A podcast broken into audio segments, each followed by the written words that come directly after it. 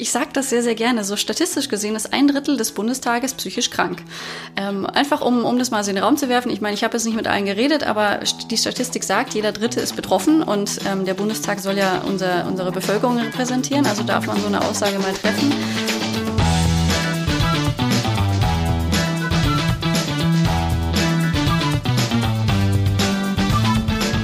Hallo und herzlich willkommen zu dem Podcast der neuen Folge äh, gute Ideen, der Interview-Podcast von Start Next. Mein Name ist Shai Hoffmann, ich bin Projektberater bei Start Next und wie ihr vielleicht wisst, beim letzten Mal haben wir schon einen Ausflug nach München gemacht ähm, und äh, bei, diesem, bei dieser Gelegenheit haben wir äh, gleich ganz viele Starter und Starterinnen angefragt ähm, und eine weitere Starterin neben Jo Halbig von den Killerpilzen ist Dominique Demarnay. Ich äh, grüße dich, hallo. Hallo, äh, wunderbar hier zu sein. Ja, danke, dass wir hier sein dürfen. ähm, ach, Dein Thema ist ja ein Thema, das so ein bisschen, also wie soll ich sagen, das ist jetzt kein unbedingt äh, fröhliches Thema. Also doch, kann es aber. Kann es ja. sein.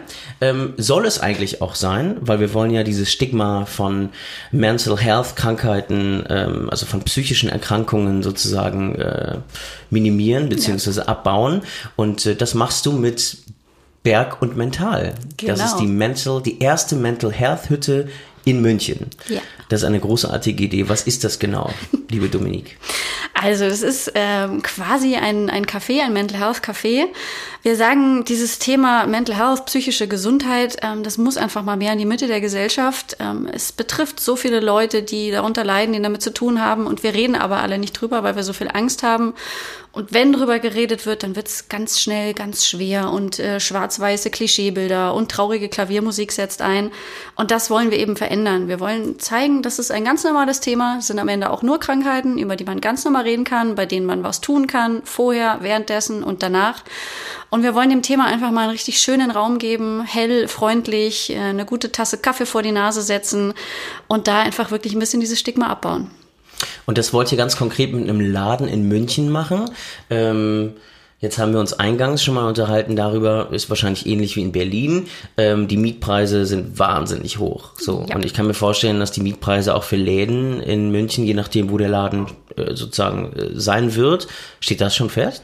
Nee, steht noch nicht fest. Wir sind noch auf der Suche. Ähm, aber vielleicht hört ja jemand hier gerade äh, mit, mit Immobilien Connections diesen Podcast und ihr seid äh, herzlich dazu eingeladen oder äh, es wäre total lieb von euch. Da, es gibt richtig viel gutes Karma, wenn ihr, wenn ihr da eine Verbindung herstellen könntet zu jemandem, der vielleicht einen, äh, einen Laden vermieten kann. Mega, gerne. Ähm, aber genau, also es geht ja darum, dann am Ende Miete zu zahlen. Wie, ähm, wie wollt ihr sozusagen nachhaltig wirken? Also wir haben uns ganz bewusst auch gegen, gegen eine wirklich abhängige Förderung über Krankenkassen oder über Stiftungen entschieden. Wir wollen unabhängig bleiben. Wir sind ein Sozialunternehmen. Das heißt, unser ganzer Gewinn fließt sofort wieder neue Projekte. Aber neben dem Café bieten wir eben auch Workshops an oder gehen auch mal in Unternehmen und machen da Schulungen und haben da so ein bisschen den Robin Hood-Gedanken sozusagen. Die Leute, die sich leisten können, ähm, die dürfen auch gerne mal ein bisschen mehr zahlen und dafür können wir dann wieder äh, Schulprojekte machen oder einfach mal kostenlose Angebote. Und so soll sich das sozusagen am Ende rechnen. Also wir haben verschiedene Einnahmequellen neben dem Café, eben Vermietungen, Events, die Workshops. Wir machen eigene Produkte oder verkaufen Produkte. Das ist sozusagen ähm, das, womit wir starten und was uns tragen soll. Und du bist ja nicht äh, vorgestern sozusagen aufgewacht und hast gedacht, ich möchte jetzt einen Laden machen und der soll Bergkommentar heißen, sondern du bist eigentlich schon sehr, sehr lange Jahre an diesem Thema dran, bist selbst Bloggerin und Mental Health Advocate ähm, und setzt dich eben dafür ein, dass über psychische Gesundheit geredet wird da draußen in der Gesellschaft. Ähm, und du hast einen Blog. Mhm, Wie, genau. was, was, worüber schreibst du denn? Der heißt Traveling the Borderline. Und da kann man schon erkennen, wer ein bisschen was von dem Thema weiß. Borderline ist eine Persönlichkeitsstörung und ich habe meine Diagnose 2013 bekommen und als ich damals ins Internet bin, habe ich halt entweder trockene Sachinformationen oder eher ähm, demotivierende Blog-Einträge äh, gefunden. Und das hat aber alles nicht meine, mein Erleben wieder gespiegelt. Und dann habe ich gesagt, nein, ich möchte mal zeigen, wie es für mich ist und möchte zeigen, ja, es ist oft schwer und doof, ähm, aber es gibt auch gute Tage, es gibt auch Fortschritte und habe einfach da, da angefangen, darüber zu bloggen. Und am Anfang waren es hauptsächlich meine Krankheiten, also neben Borderline ja auch noch Depression und Alkoholabhängigkeit. Und in den letzten Jahren hat sich das jetzt aber geweitet auf so das ganze Feld der psychischen Gesundheit. Aber der Name Traveling the Borderline, der ist immer noch bestehen. Und ähm, vielleicht für die Hörer oder Hörerinnen, die den, den Borderline kein Begriff ist, du hast gesagt, das ist eine Persönlichkeitsstörung. Wodurch wird sie denn ausgelöst? Oder wird jeder mit so einer Persönlichkeitsstörung geboren? Also wenn ich mir Trump angucke, dann bin ich mir sicher. Ja. Aber, ähm, aber genau, also wie, wie, ähm, wie äußert sich das, beziehungsweise wie, wie kommt das? Kommt das wirklich durch, durch Stress bei der Arbeit? Also das ist bei alle psychischen Erkrankungen, ob jetzt Persönlichkeitsstörung oder Depression, da ist es immer so eine Mischung. Also man bringt so eine gewisse genetische Komponente mit, so wie manche Familien eben eine Tendenz zu roten Haaren oder Diabetes haben, gibt es eben Familien, da ist so die Tendenz für psychische Krankheiten einfach ein bisschen äh, höher und dann gehören aber halt auch immer noch ähm, auslösende Faktoren sozusagen dazu. Das kann Stress sein, das kann ein Todesfall sein, das kann ein traumatisches Erlebnis sein, aber es kann auch sowas Schönes wie eine Hochzeit oder wie eine Geburt sein. Und da reagieren wir eben alle ein bisschen anders drauf. Und wenn wir halt sowieso schon vorbelastet sind und dann kommen noch so ein paar Auslöser obendrauf, dann führen halt mehrere Faktoren dazu, dass so eine psychische Krankheit ausbricht. Was das dann genau wird, ähm, das ist dann auch wieder sehr individuell. Die Bandbreite ist groß. Und ähm, warum haben dann so viele, zum Beispiel Arbeitgeber, auch das Problem, äh, das Kind beim Namen zu nennen und darüber oder Raum einzuräumen, ähm, darüber auch reden zu können als Arbeitnehmer oder Arbeitnehmerin? Es macht einfach wahnsinnig Angst, dieses Thema. Es ist noch sehr, sehr beladen von Vorurteilen, von falschem Wissen, von Halbwissen, von Unsicherheit. Und die Reaktion auf all diese Sachen ist halt meistens, dass man das Thema lieber wegschiebt, äh, anstatt sich dem mal hinzuwenden und zu sagen, okay, ich höre mir jetzt mal an, wie das wirklich ist, weil eine Depression oder eine Abhängigkeit, man kann es sich einfach schwer vorstellen. Wenn sich jemand ein Bein gebrochen hat, Bandscheibenvorfall, das kann man nachvollziehen, wie das ist. Aber psychische Krankheiten sind einfach sehr, sehr schwer zu verstehen. Und deswegen braucht es da ungleich mehr Erklärungsbedarf. Äh, man muss viele, viele Vorurteile und falsche Sachen aus dem Weg räumen. Alleine bei mir schon, wenn die Leute hören, äh, ich habe Depressionen, dann höre ich mir immer, was, du siehst gar nicht wie nach Depression aus. Ja, wie soll ich denn aussehen? Mhm. Also als ob so ein, ein festes Schema wäre. Und all diese Faktoren führen halt dazu, dass der Umgang wahnsinnig schwer ist. Und deswegen sage ich auch, wir müssen einfach, wir müssen mehr darüber reden, früher, offener, besser, weil so können wir das nach und nach ausräumen. Ich meine, früher haben die Leute gedacht, man kann sich bei AIDS äh, irgendwie, wenn man die Hand schüttelt, anstecken. Und inzwischen durch viel Aufklärungsarbeit wissen wir, nein, so ist es nicht. Aber das braucht halt eine gewisse Zeit. Aber deiner Meinung nach, wo sollte man anfangen, darüber zu reden? Also ähm, ist, ist Glaubst du, dass es reicht, zu Unternehmen zu gehen und mit Entscheidungsträger und Trägerinnen darüber zu sprechen? Oder müssen wir vielleicht viel, viel früher ansetzen, im Kindergarten? Mein Traum wäre viel, viel früher schon. Alleine, wenn man sich anguckt, 50 Prozent aller psychischen Krankheiten fangen vor dem 14. Lebensjahr an. Also haben da ihren Ursprung und wir haben in den Schulen keinerlei Aufklärung, Prävention. Also meiner Meinung nach müsste das ganz fest in den Lehrplan. Ähm, aber bis wir diese Generation dann sozusagen haben, müssen wir auf allen Feldern gleichzeitig angreifen. Sozusagen, ob das jetzt in der Politik ist, ob das in der Wirtschaft ist, äh, ob das bei Versicherungen ist, ob das in den Medien ist, weil die Medien tragen schon auch sehr viel zu dem absurden Umgang bei.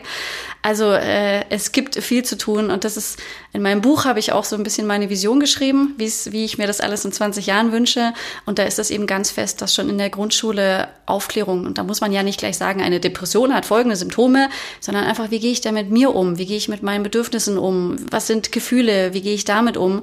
Also diese, diese Basics, die in der komplexer werdenden Welt immer wichtiger werden und die uns aber keiner beibringt. Hm. Und ähm also ich meine, Suizid ist ja wahrscheinlich die, die schlimmste Ausprägung der Depression, also sozusagen die Endstation, ja, und es gibt, ähm, wie ich eurem Pitch-Video äh, auf eurer Crowdfunding-Seite entnommen habe, 30, bis zu 30 erfolgreiche Suizide pro Tag in Deutschland, alleine in Deutschland. Und wenn ich, ich bin letzten, ich bin heute Morgen in der Vorbereitung, äh, bin schon morgens um vier aufgestanden natürlich ähm, und habe mich äh, fein säuberlich vorbereitet auf dieses Gespräch. Wenn ich bei der Bundeszentrale für gesundheitliche Aufklärung Suizid eingebe, mhm kommt so gut wie keine Information. Ja, genau. Was läuft da falsch auf politischer oh, Ebene? Ganz, ganz viel. Also ich habe vor kurzem wieder neue Zahlen gelesen, was ähm, in Aufklärungsprogramme rund um HIV und AIDS investiert wird. Also das sind 100.000 Euro und es betrifft, also es sind ungefähr 900 Todesfälle im Jahr. Auch schlimm, ähm, das möchte ich gar nicht, ich möchte da gar nicht vergleichen, aber einfach nur mal, um so diese, diese Gewichtung zu verstehen. Beim Suizid sind es halt 10.000 ähm, und da werden keine 10.000 Euro sozusagen investiert in dieses große Thema, weil ich halt glaube, auch Politiker haben davor Angst. Und wenn man diese Zahlen hat, man greift greifbar macht. Alle 53 Minuten ein Suizid, alle fünf Minuten versucht es jemand. Und meiner Meinung nach ist es halt auch deswegen, weil, weil wir nicht drüber reden, weil die Leute sich immer viel zu lange zusammenreißen, weil sie alleine damit bleiben. Und irgendwann wird diese Krankheit einfach, es ist ja am Ende wie ein Tumor. Wenn der Tumor lange genug wächst, dann hat er irgendwann den Körper kaputt. Und die Depression macht das Gleiche. Halt nur unsichtbarer sozusagen. Ich kann mich erinnern, dass einige Fußballspieler, ich glaube der Hitzelsberger, mhm. Der hat sich ja mal geäußert, dass er Depressionen hatte. Ja. Ähm, ich glaube auch ein Torwart, der hat sich sogar sogar mal ja, Robert Enke, äh, Robert Enke hat genau. sich sogar mal umgebracht. Wie ist denn das bei den Politikern? Ist ist da bisher was bekannt geworden? Ich weiß es gerade gar nicht, aber ähm, Interessant eigentlich, ja. weil ich kann mir vorstellen, gerade bei den Politikern, die schlafen ja teilweise, also ich habe mal gehört, dass unsere Bundeskanzlerin Angela Merkel, die schläft halt vier, fünf Stunden am Tag. Das ist nicht gesund. Das ist nicht gesund. Ich meine, das muss, also da müssen, glaube ich, Politiker und Politikerinnen teilweise unter Borderline oder äh, Depression leiden, aber ja. sprechen eben nicht darüber. Nee. Aber ich, ich, ich sage das sehr, sehr gerne. So statistisch gesehen ist ein Drittel des Bundestages psychisch krank. Ähm, einfach um, um das mal so in den Raum zu werfen. Ich meine, ich habe jetzt nicht mit allen geredet, aber die Statistik sagt, jeder Dritte ist betroffen und ähm, der Bundestag soll ja unser, unsere Bevölkerung repräsentieren. Also darf man so eine Aussage mal treffen. Die Sarah Wagenknecht war es, glaube ich, die ja vor kurzem recht viel darüber geredet hat, dass eben auch durch diesen ganzen Druck, durch diesen ganzen Stress, dass sie sich da jetzt auch ja zurückgezogen hat. Also es gibt so einzelne, aber dann ist es Was halt war sehr vage. Sie hat ja, nicht genau, genannt, dass genau. sie, ja. es, es bleibt halt dann immer, ah ja, Stress und irgendwie Druck und sowas, aber einfach mal gesagt, ich habe eine Depression, das passiert hier sehr wenig. Da schaue ich immer sehr neidisch nach England rüber, wo die beiden Prinzen, William und Harry, die machen ganz, ganz viel für Mental Health und reden auch über ihre eigenen Erfahrungen, auch so im Zusammenhang mit dem Tod ihrer Mutter, dass sie halt auch in Therapie waren. Und man hat schon das Gefühl, wenn solche Leute äh, da mal offen drüber reden, dann fällt es dem Otto Normalbürger auch bisschen leichter, weil wenn selbst der Prinz ja Depressionen hat, dann ist es ja nicht so schlimm, wenn ich auch welche habe. Und solche Funktionen oder solche Menschen fehlen hier in Deutschland noch ganz, ganz klar so in Anführungszeichen erfolgreiche Menschen, denen man das halt nicht sofort ansieht, weil das ist ja das Gemeine, man sieht es halt einfach nicht. Hm. Ich frage mich auch gerade, wie, wie das, wie das, das Verhältnis von Bürger und Elite beziehungsweise Politikerinnen verändern würde, wenn PolitikerInnen sagen würden, ja, ich habe auch psychische Probleme beziehungsweise ein Burnout. Ich glaube, das würde sie viel menschlicher und viel verletzlicher machen und ich glaube, diese, diese Connection eben zwischen dem Norm Normalbürger in Anführungsstrichen, mhm. das wäre viel viel präsenter irgendwie. Ja, das, das, das wäre ganz, ganz wichtig. Dass, ähm, also ich glaube, die, die jungen Menschen heute sind halt auch irgendwie die sind so überdrüssig von Werbung, deswegen ist Authentizität ja heute irgendwie so wichtig. Deswegen, die Leute wollen irgendwie was Echtes sehen. Und schau dir die Politiker im Fernsehen an, das ist andere, alles andere als authentisch, was da irgendwie gesagt wird. Da werden halt die Phrasen wiederholt. Und ich fände das so toll, wenn es einfach mal echte Menschen unter den Politikern gibt. Gibt sie bestimmt, aber äh, sie sind leider nicht so sichtbar wie die, wie die restlichen. Du hast gesagt, statistisch gesehen ähm, müsste, müsste ein Drittel des Bundestages sozusagen an Depressionen leiden. Ich habe heute Morgen bei Statista gesehen, ähm, da gibt's ganz viele äh, sehr äh, fundierte Statistiken zu äh, ganz, ganz vielen Themen und äh, unter anderem auch Depression, glaube ich, oder Burnout. Ich weiß gar nicht mehr, was ich genau. Ich glaube, Burnout-Rate habe ich, hab ich gegoogelt. Und dort steht aber, dass ähm, dass die, äh, die Gründe für psychische Gesundheit und im Allgemeinen Depression auch ganz stark von äh, der Thera von, von, Entschuldige, von Wartezeiten Psycho psychotherapeutischen Praxen anhäng, äh, abhängt und vor allen Dingen aber auch von dem niedrigen Sozialstatus, soziale Unterstützung und Arbeitslosigkeit. Also je nachdem, wo du herkommst, aus welchem Milieu, mhm. ähm, bist du eher gefährdet für psychische Erkrankungen oder eher weniger. Ja, das, äh, das kann man halt leider gar nicht so klar sagen. Also natürlich gerade Arbeitslosigkeit ähm, oder wenn ich Geldsorgen habe, das drückt einfach generell auf die Psyche und dann steigen die Chancen.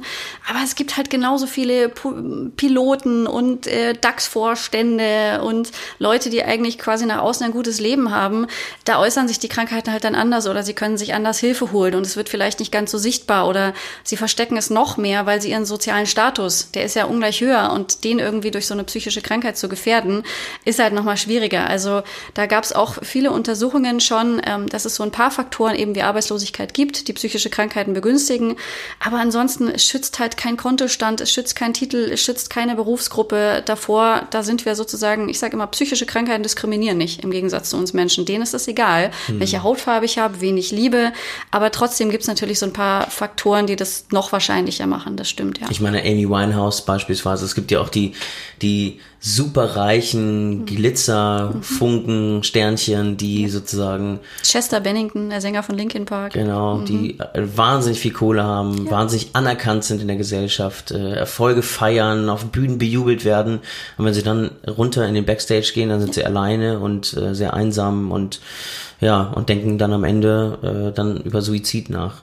Ähm, ihr habt mit dieser Mental Health Hütte Berg und Mental habt ihr euch entschieden, ein Crowdfunding zu machen. Und ihr wart auch Teilnehmer oder Teilnehmerin des Deutschen Integrationspreises 2019 und habt herzlichen Glückwunsch, den siebten Platz ja. ähm, bekommen oder den siebten Platz gewonnen. Und das ist ein Co-Funding von der gemeinnützigen Hertie Stiftung in Höhe von 7.500 Euro. Das heißt, ihr, ähm, ihr habt übrigens auch, was ich sehr gut fand, liebe Hörer und Hörerinnen, falls ihr irgendwann mal gedenkt, ein Crowdfunding zu machen, dann solltet ihr euch diese diese Kampagne unbedingt angucken. Wie ist der Link nochmal? www.startnext.com slash Berg minus und minus mental. Genau. Guckt euch unbedingt an, wie wie diese Kampagne formuliert ist, weil es ist wirklich eine, eine äh, sehr, sehr sympathisch zu lesende Kampagne, wie ich finde.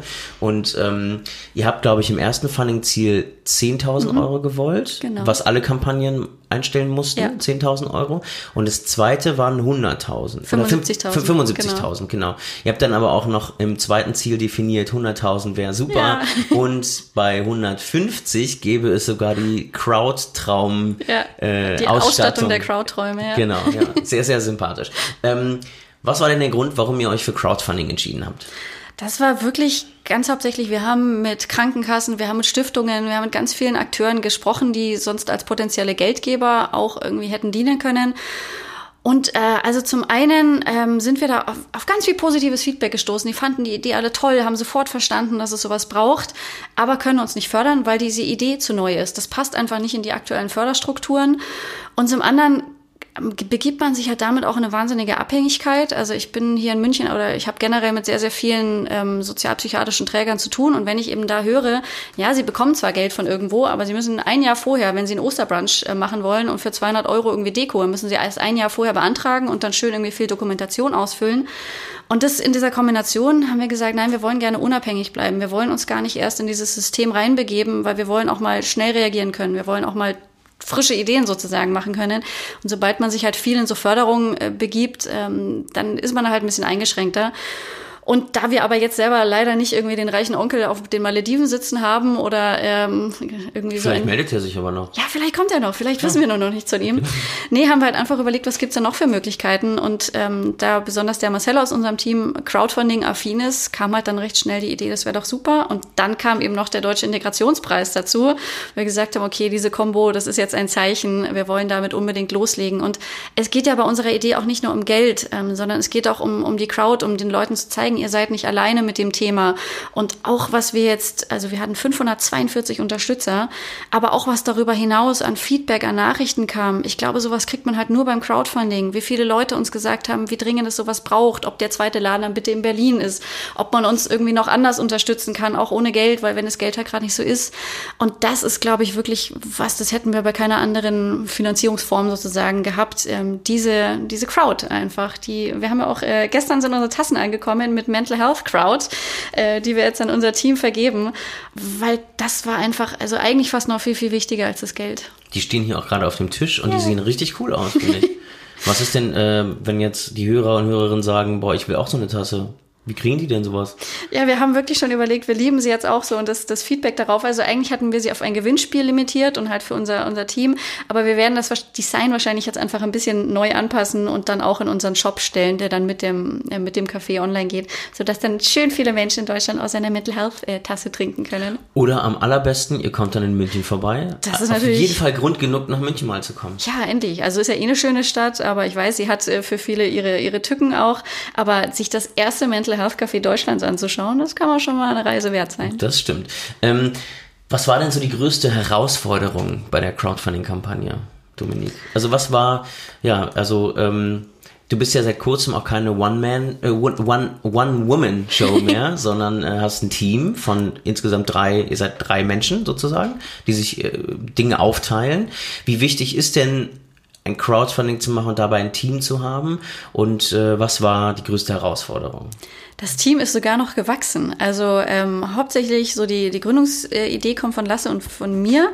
Und wir sind inzwischen jetzt sogar acht Leute. Ähm, wir sind so kurz vor der Crowdfunding-Kampagne nochmal ordentlich gewachsen, weil uns, die wohnen nicht alle hier in München oder sowas. Wir bekommen auch Unterstützung aus Wiesbaden von der Grafikerin, weil die einfach sagen, dieses Thema ist ihnen so wichtig und sie möchten ihren Teil dazu beitragen. Also wir sind sogar inzwischen gar nicht mehr nur zu dritt, sondern wir sind weiter gewachsen.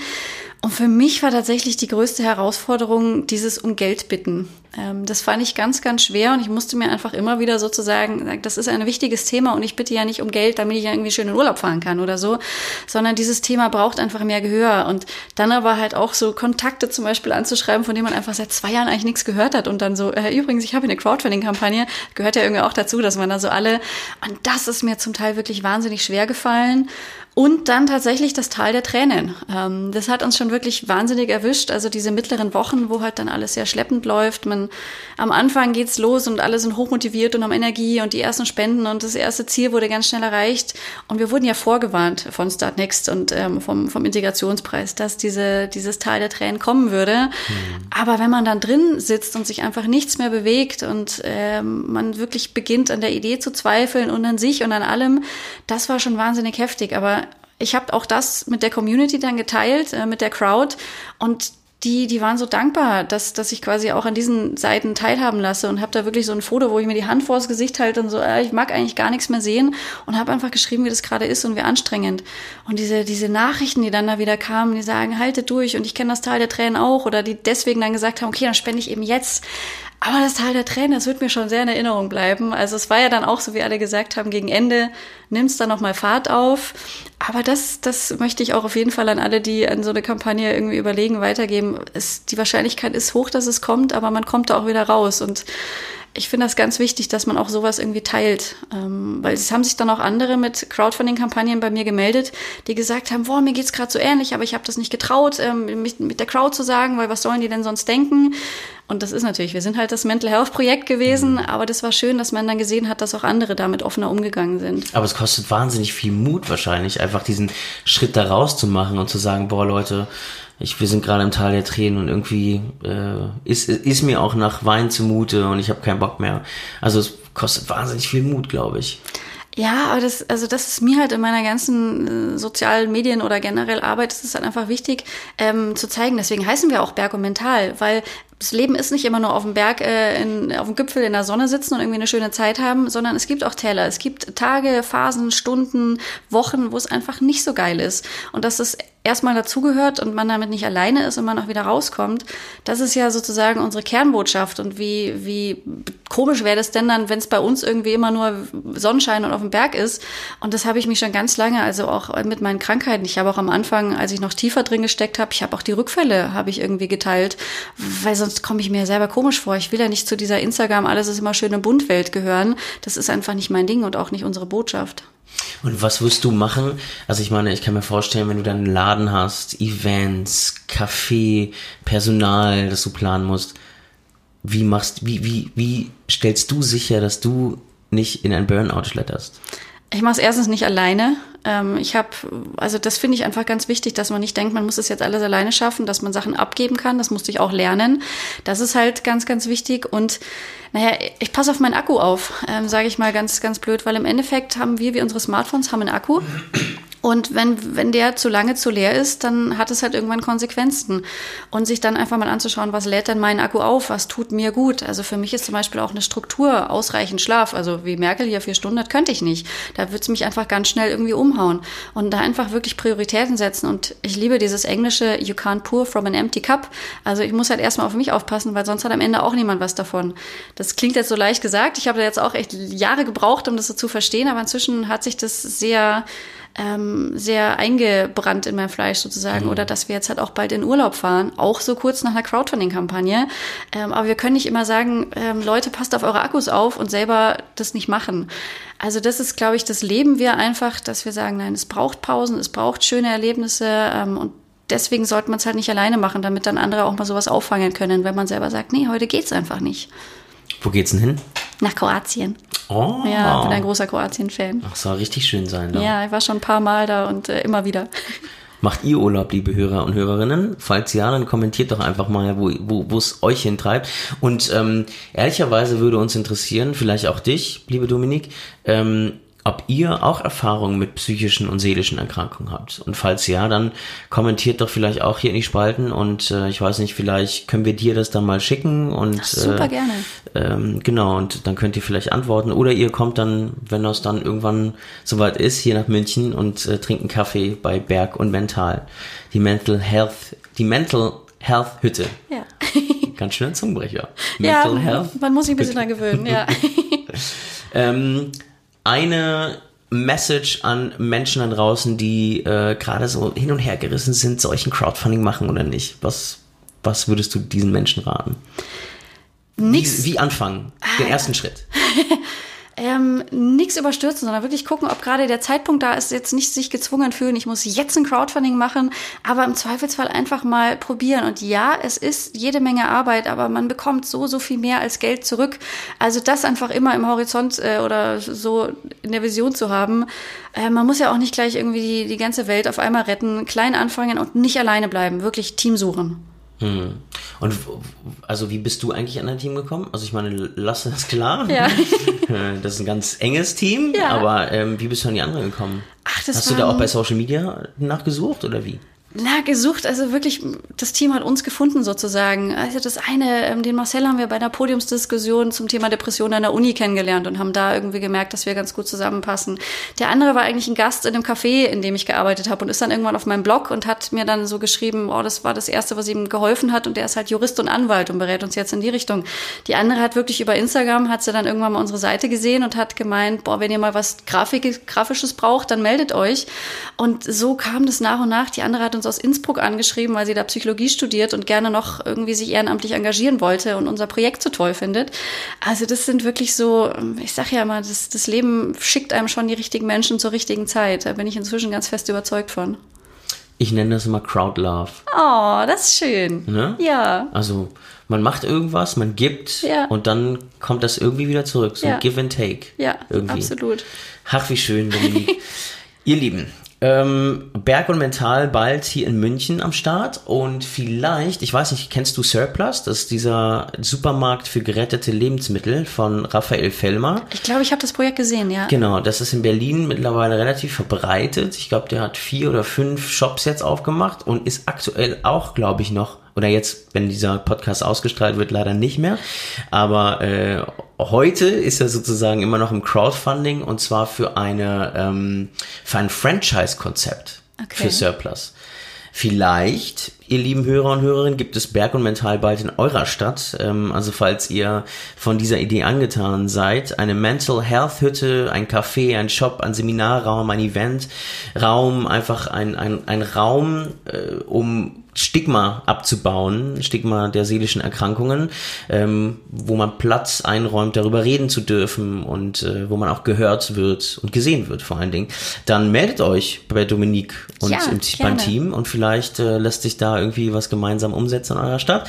Ansonsten startet fleißig Crowdfunding-Kampagnen und traut euch ruhig auch mal eure Gefühle transparent mitzuteilen. Da gibt's kommt einfach viel zurück, ja. haben wir gerade gehört von Dominique. Ähm, vielen, vielen herzlichen Dank für das offene Gespräch. Danke dir. Ähm, ja, für das Team und für dein Vorhaben alles Gute. Und ihr liebe Hörer und Hörerinnen, ihr äh, wisst Bescheid, ihr teilt am besten dieses Pod, diesen Podcast, diese Sendung und ähm, kommentiert und äh, richtig, richtig toll äh, wäre es, wenn ihr das auch bewertet. Wir haben noch ein paar zu wenige Bewertungen und wenn ihr äh, so lieb seid und äh, No Pressure fünf Sterne gibt.